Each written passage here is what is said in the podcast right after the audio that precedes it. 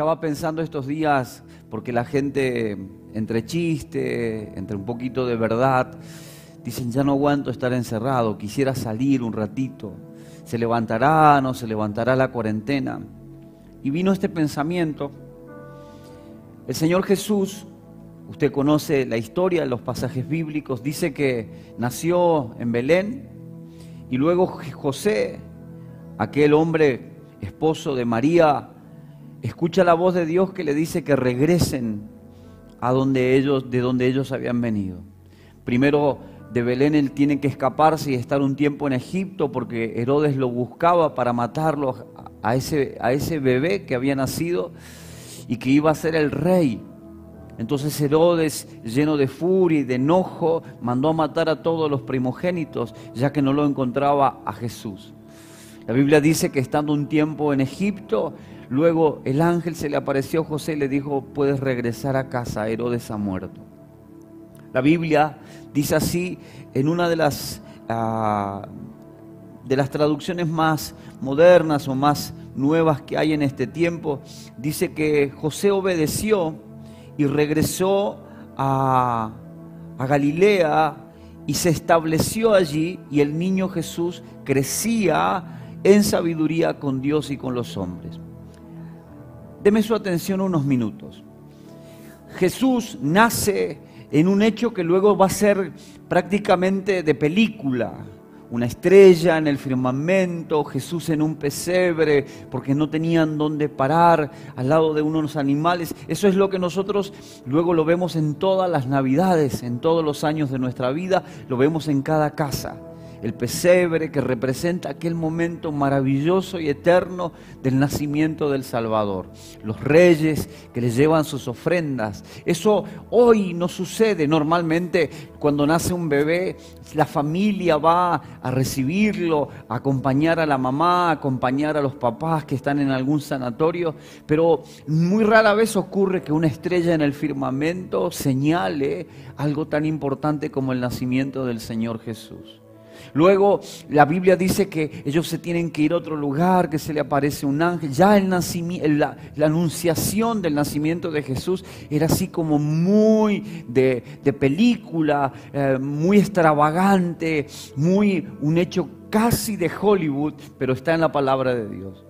Ellos regresan, ellos regresan a, Galilea. La Biblia registra que lo último que el Señor va, Jesús va a hacer es a los 12 años, va a aparecerse en el templo, va a discutir con los que saben de la palabra de Dios y luego va, va a volver a su casa. Ahí, cuando Jesús regresa a su casa, Él va a estar guardado, encerrado, prácticamente aislado hasta los 30 años. Y me pregunté, ese es el pensamiento que vino a mi corazón, y me pregunté, eh, ¿por qué el Señor lo llevó ahí hasta los 30 años? Escuche esto porque no hace falta ser un, erudito en la Biblia, en las escrituras, para saber que no hay nada que nos diga que Jesús a los 15 años sanó a un vecinito, que a los 20 años, estando con sus amigos, les tiró los pies a uno que estaba postrado. No, no, la Biblia dice que hasta los 30 años él vivió en Galilea. La Biblia dice me gusta la expresión de la versión Message que dice que se estableció ahí. Hoy nosotros tenemos que estar encerrados. No sabemos por cuánto tiempo, tenemos que estar aislados, guardados, en cuarentena y nos desespera eh, esa sensación y esa incertidumbre de cuántos días estaremos encerrados, hasta cuándo y cuando salgamos, ¿cómo será eso? Déjeme decirle dos o tres cosas. La primera, Jesús estuvo encerrado, pero no dejó de ser el Hijo de Dios. Jesús estuvo aislado en Galilea con María y con José, sin, sin hacer nada de lo que él había sido predestinado a hacer no andaba sanando, no andaba liberando, esperó su tiempo, esperó su tiempo, esperó su tiempo. Y lo que quiero preguntarte en esta tarde es, ¿qué estamos esperando? No me puedes decir, sí, pastor, porque cuando nos digan que sí, yo quiero salir y quiero hacer ejercicio y quiero ir al gimnasio y quiero volver con mis amigos. ¿Cuál es el propósito? ¿Qué es lo que te mueve a pensar en este encierro? Porque cuando salgas de este encierro, no puedes ser el mismo. No puedes ser el mismo, no podemos ser iguales. Hay algo que Dios está hablando a las familias, a las iglesias, a los gobernantes, a los poderosos, a los pobres. Dios le está hablando algo. La situación nos está hablando y no podemos salir y ser iguales. Si alguien me dice, yo quiero, si mi hija me dice, yo quiero volver al colegio, hay algo más profundo que ella debe pensar. Y no lo puedo poner yo a ese pensamiento. Hay algo que Dios quiere hacer cuando se abra la puerta de tu casa con la libertad que estábamos esperando. Jesús a los 30 años va a aparecer en escena. Y el primer lugar donde va a aparecer es un casamiento en una multitud de gente. Y su madre le dice, ¿sabes? Se le terminó el vino a los novios. Y Jesús dice, ¿qué quieres conmigo? Todavía no ha llegado mi hora. ¿Saben por qué? Él estaba esperando la hora. Él estaba esperando el momento. Debes esperar que algo suceda con tu vida en este tiempo. No es el encierro, no es la cuarentena, no tiene que ver con el coronavirus. Es algo que Dios quiere hacer adentro tuyo. Es como si te hubieras recluido en un retiro espiritual. Es como si el médico te hubiera recomendado meses enteros de encierro. Es como si el tratamiento tratamiento hubiera dicho que no puedes ver el sol por un tiempo. La gente que recibe un diagnóstico muy duro es la gente que en medio del proceso empieza a tomar determinaciones profundas, profundas. Saldré, haré lo que nunca hice, llamaré a quien no llamé, iré a abrazar a quien no abrazaré. Yo quiero preguntarte, ¿qué harás después de este encierro? No puedes salir, ni siquiera vamos a poder salir y abrazarnos y, volver a estar en juntadas y con cenas y amigos, porque esto va a ser gradual. Aprenderemos a manejarnos, aprenderemos a ser más higiénicos de lo normal, a ser cuidadosos, no perseguidos, pero cuidadosos. Pero yo estoy hablando de eso más alto. ¿Qué haremos cuando salgamos de aquí? Porque Jesús cuando salió del encierro de su casa en Galilea, comenzó a hacer milagros. Jesús cuando salió del encierro de su casa, comenzó a hacer milagros. De hecho, la Biblia dice que cuando Él se presenta a los de Galilea, alguien pregunta, ¿no es el hijo del carpintero?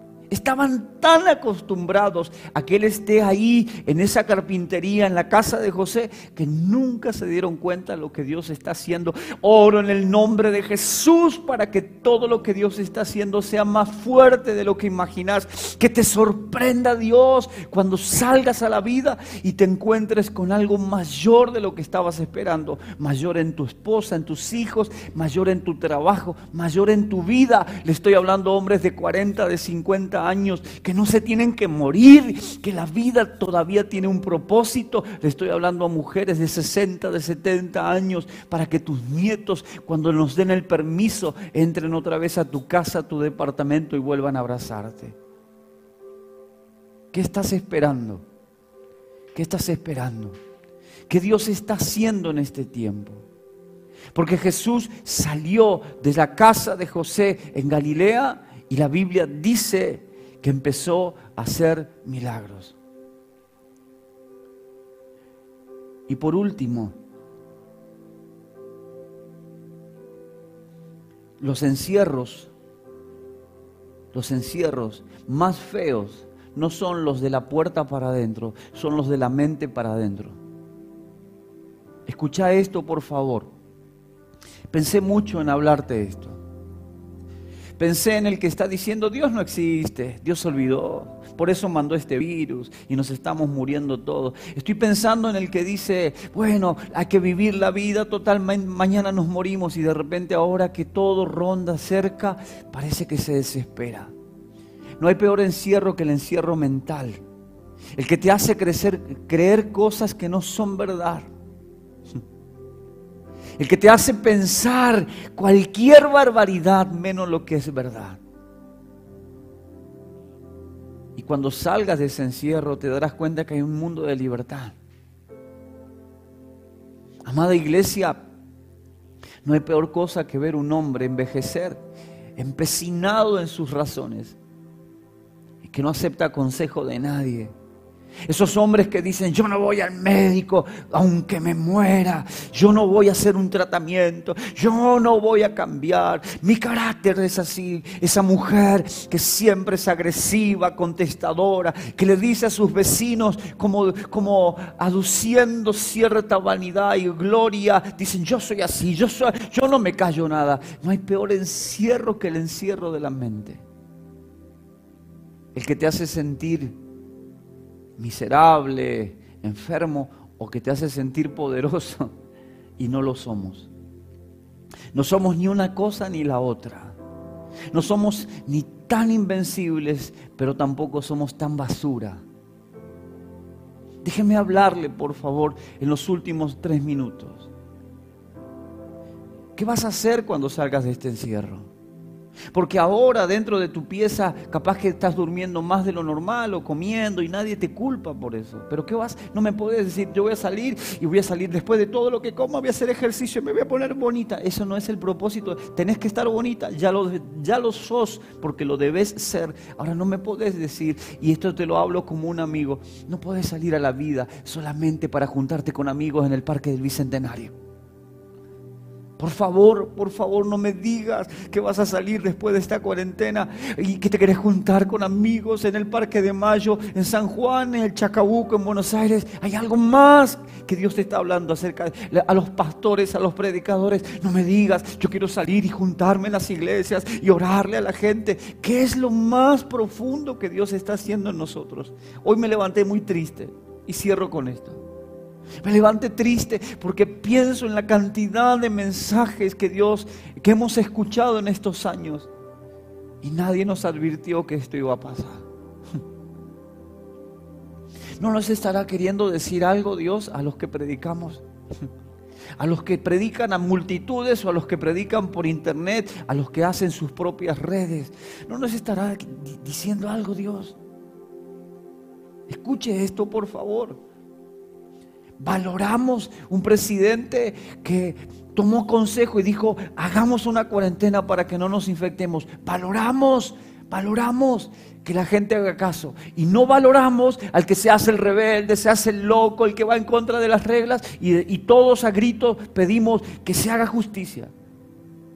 Valoro mucho el que predica la palabra, pero el que habla por hablar, al que no cuida de la gente, al que no le importa si después de este encierro la gente sigue siendo igual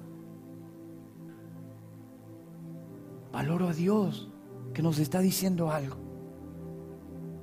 Valoro al esposo que se acaba de dar cuenta que tiene una esposa de carne y hueso, que es mucho más que el sexo y la intimidad. Y valoro mucho la esposa y los hijos que se dan cuenta que papá ha envejecido, que tiene arrugas, que ya no es el mismo de antes, pero que está en casa y que como un alcohol en gel y un poco de lavandina y una ducha de, no sé qué, lo puedo abrazar. Valoro mucho el que está diciendo cuando yo salga de aquí voy a vivir 50 años más. Aunque después Dios diga lo contrario, la determinación es lo que va a cambiar tu encierro. Valoro al que dice, yo no me voy a dejar estar. Valoro al humilde, al que dice, cuando termine acá, Iré a darle el abrazo a mi enemigo más grande, el que tengo. Me levanté triste hoy porque le pregunto a Dios, ¿por qué no se levantó alguien que nos diga, cuídense, cuiden su casa? Dejen de es verdad que nosotros no lo hubiéramos escuchado, eso es otra historia. Yo veo cadenas de juicio de profetas del desastre, de profetas del apocalipsis. Si tanto sabes de Dios, ¿por qué no nos hablaste antes? ¿Por qué no cuidamos a la gente? Estamos siguiendo un ego personal que, que no, ahora nos tiene encerrados. Nuestros egos están encerrados en la pieza. La gente que me aplaudía, que nos aplaudía en el templo y que nos dice, hoy no las vemos. Hoy solo tenemos a Dios en casa. Los que nos dicen qué linda que sos, qué bárbaro. Esos que nos dicen, que nos hacen sentir que somos únicos, extraordinarios y que en casa no nos daban valor. Ahora cambió la taba, se dio vuelta, diría un abuelo. Y ahora nos damos cuenta que lo único que tenemos es esto.